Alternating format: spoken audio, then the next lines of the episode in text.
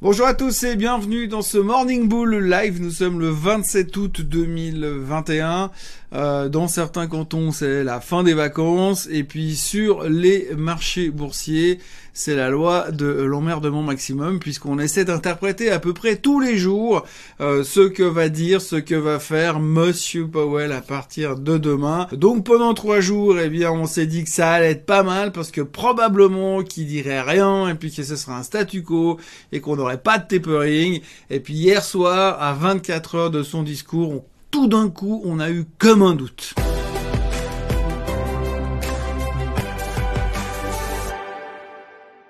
Alors comme un doute, oui, le marché a baissé hier soir. rien catastrophique. Hein. Bon, les marchés européens, ils ont l'air un peu moins en forme. Le DAX tient moins bien ses supports. Euh, le CAC a plus l'air de vouloir remonter. Le luxe ne fonctionne plus très très bien. Euh, on a essayé de rebondir l'autre jour sur l'histoire des Chinois, mais toujours rien à faire du côté de LVMH. Je suis très très inquiet pour euh, le prochain week-end de Monsieur Arnaud. Je sais pas trop comment il va faire. Faut peut-être qu'on pense à l'aider. Donc l'Europe est un petit peu en stand-by, un peu en déception. C'est vrai qu'on n'a pas rebattu des records en Europe, contrairement à ce qu'ont fait les Américains en début de semaine. Euh, hier aux États-Unis, c'était pareil, on se posait beaucoup de questions. Il y a pas mal de gens de la Fed qui parlent en ce moment de tous les côtés, qui viennent dire qu'un tapering graduel serait quand même intelligent, euh, changer un peu la politique monétaire serait intéressant. Alors rien de brutal, mais néanmoins, ils sont tous en train de pousser dans une direction pour qu'on aille sur le tapering. Et là, tout d'un coup, on s'est dit hier soir, mais vraiment, est-ce que Powell, il peut continuer à rester tout seul dans son coin, à dire non, non, c'est exclu, on reste comme ça, on bouge pas, on change rien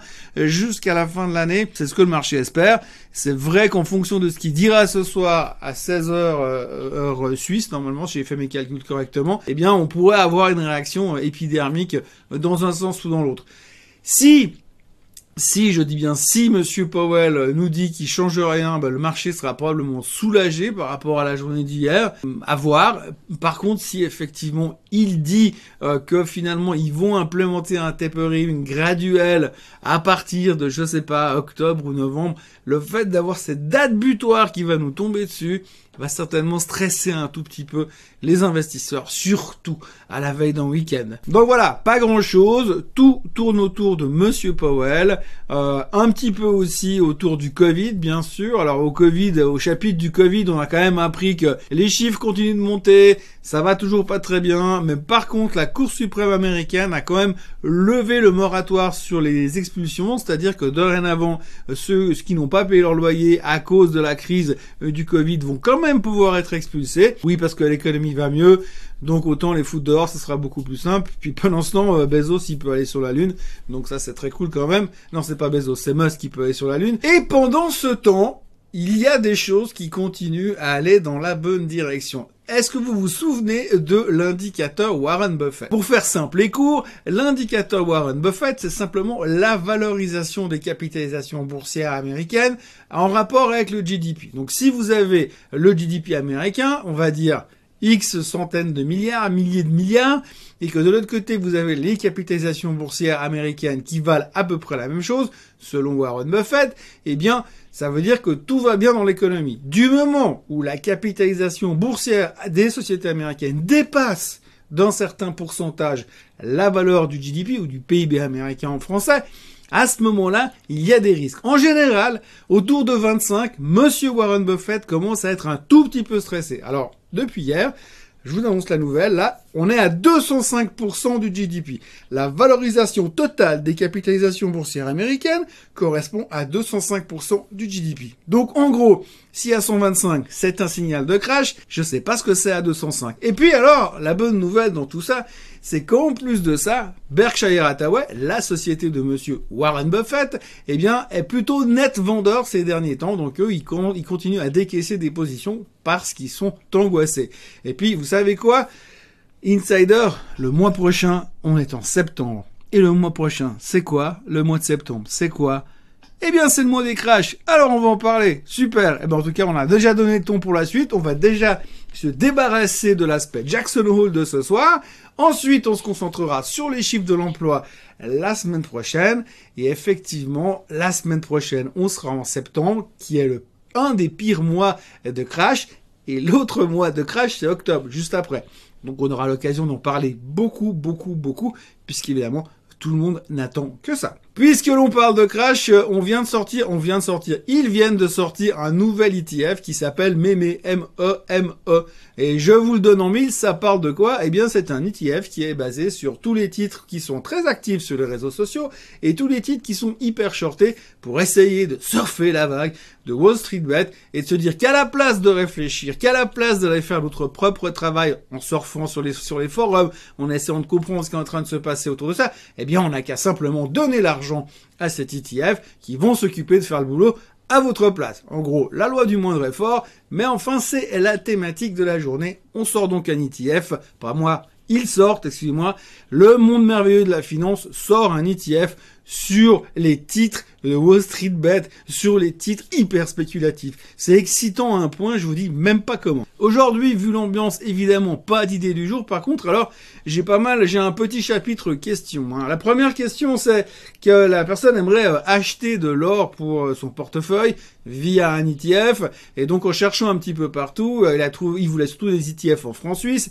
Et en cherchant bien, bah, il a trouvé deux ETF. Il y a le ZGLD et le ZGLD HC, donc la version edgée de l'art franc suisse. En gros, et il me dit, euh, j'hésite à prendre l'un des deux, lequel dois-je prendre? Est-ce que j'ai intérêt à avoir un, truc edgé Comme l'or se traite en dollars, quand vous faites un ETF en franc suisse, il y a une conversion qui se fait. Et quand vous achetez la version non edgée, eh bien vous avez, vous payez euh, non seulement le cours de l'or, mais en plus le cours du dollar suisse. Donc ça vous donne un prix. Après, si vous avez le cours de l'or qui s'effondre et le dollar suisse qui monte, vous aurez des variations différentes. Donc ce qui veut dire que vous n'aurez pas un, tracking pur et dur du prix de l'or en dollars. Si vous achetez le tracker en dollars et que l'or est en dollars, il n'y a pas besoin de hedger. Mais là, en l'occurrence, vous avez la version non hedgée, donc qui va fluctuer, vous aurez une double fluctuation, l'euro, enfin le dollar suisse et euh, le prix de l'or.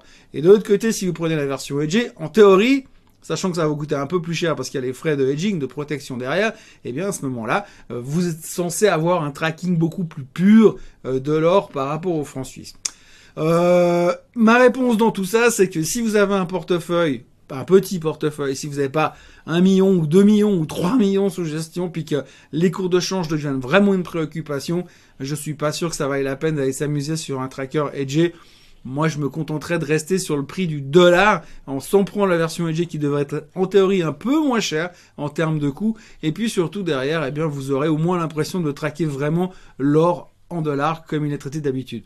Maintenant, si votre portefeuille est énorme, à ce moment-là, prenez la version Edge, au moins vous savez où vous allez si votre monnaie de référence, c'est le franc suisse. Mais moi, en général, tout ce qui est edge monétaire, je me méfie toujours parce que c'est souvent beaucoup de coûts supplémentaires, sachant que selon la taille du portefeuille, c'est pas toujours très très rentable. Et puis aujourd'hui, la variation euh, dollar suisse, il faut pas non plus s'attendre qu'on ait des variations de 30 ou 40% là-dessus ces prochains temps, ça paraît quand même peu probable. Deuxième question, la personne me dit j'aimerais que tu expliques la euh, protection d'une action avec un covered call en s'aidant d'un exemple concret, peu importe le titre. Alors, on va essayer de prendre un exemple concret. Euh, un covered call. Alors d'abord, il faut bien séparer ce qu'on appelle protection et amélioration du rendement. Personnellement, quand on utilise un put, là on joue la protection parce qu'on est protégé effectivement dans un gros crash. Quand vous êtes euh, short call, donc vous avez un call couvert, ça veut dire que vous avez un titre et que vous avez vendu un call. Et donc à ce moment-là, vous avez une protection qui correspond uniquement, uniquement, uniquement à la prime que vous avez encaissée. C'est-à-dire que, par exemple, vous prenez le bon rush qui traite autour de 385 euh, francs suisses. Vous vous dites, mais je vais essayer de protéger. J'en ai maintenant que j'ai acheté à 385 et je vais essayer d'améliorer mon rendement ou alors de protéger. C'est une question d'interprétation. Moi, j'appelle pas ça de la protection, j'appelle une protection de surface, on va dire. Qu'est-ce que vous faites? Vous vendez un call, vous déterminez un strike, on va dire 400 pour faire un truc simple, et puis on va dire que la prime euh, du call est de, euh, allez, 10 francs. Donc vous encaissez 10 francs de prime pour une échéance à 9 mois par exemple, et puis euh, vous avez toujours votre titre à 385. Ok? 385 le titre et 10 francs encaissés. Donc en gros, ça veut dire quoi? Ça veut dire que vous avez encaissé 10 francs gratuits donc en gros, vous déduisez vos 10 francs du prix de, de l'action, donc 385 moins 10, vous êtes à 375 francs. 375 francs, c'est votre prix de revient. Je rappelle toujours que le titre aujourd'hui se traite à 385. Donc vous avez 10 francs d'écart, vous êtes protégé pour 10 francs. Après, vous êtes plus protégé. Si je me projette dans l'avenir, dans 9 mois, vous avez votre call qui arrive à échéance. Si le bon rush est à 385, eh ben vous aurez gagné 10 francs, vous aurez encaissé cette prime. C'est tout.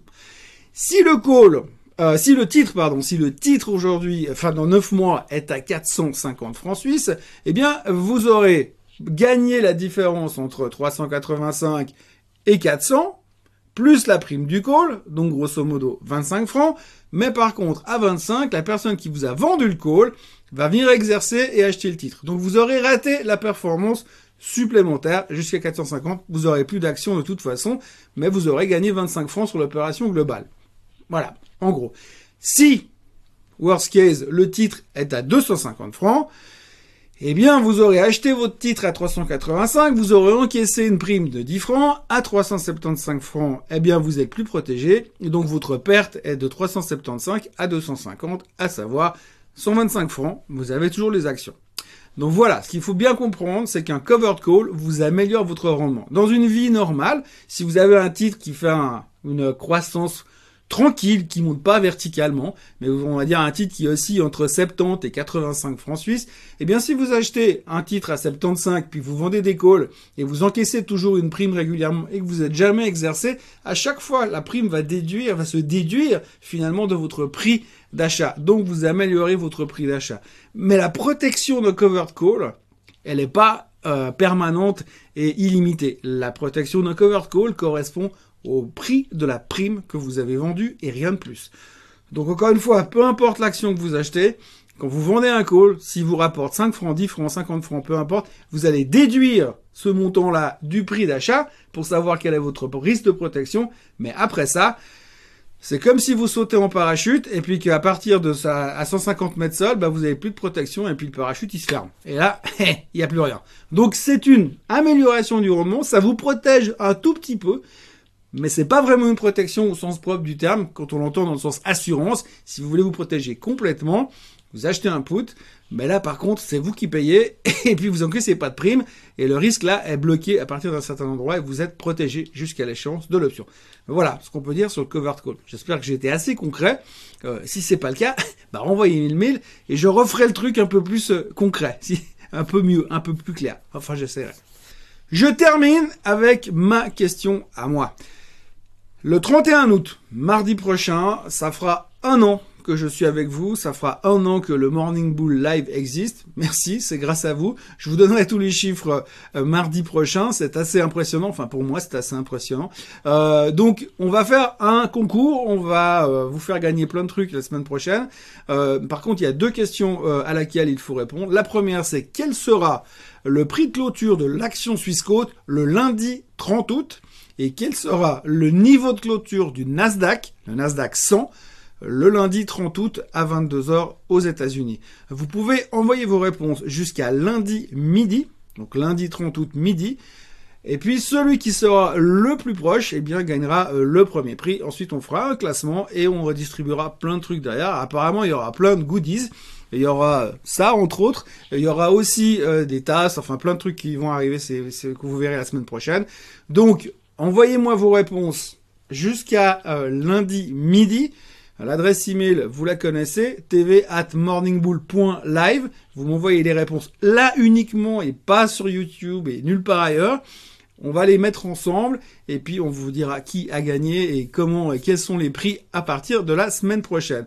Donc, je vous rappelle les deux questions. Le prix de clôture de Swissquote, de l'action Swissquote, lundi, euh, euh, lundi soir 30 août et le niveau du Nasdaq 100 à New York euh, le 30 euh, août également à 22h. Voilà.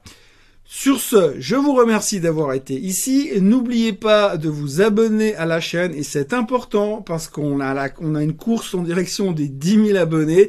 Et là aussi, on m'a dit chez Swissquote qu'ils préparaient plein de trucs, mais par contre, il faut arriver à 10 000 abonnés pour que tout explose. Voilà, euh, abonnez-vous, likez cette vidéo, revenez lundi. En tout cas, merci d'être là. Merci d'avoir été là durant ces 12 euh, mois et je me réjouis de vous retrouver pendant les 12 prochains, mais déjà lundi prochain. Bon week-end à tous. Bye bye.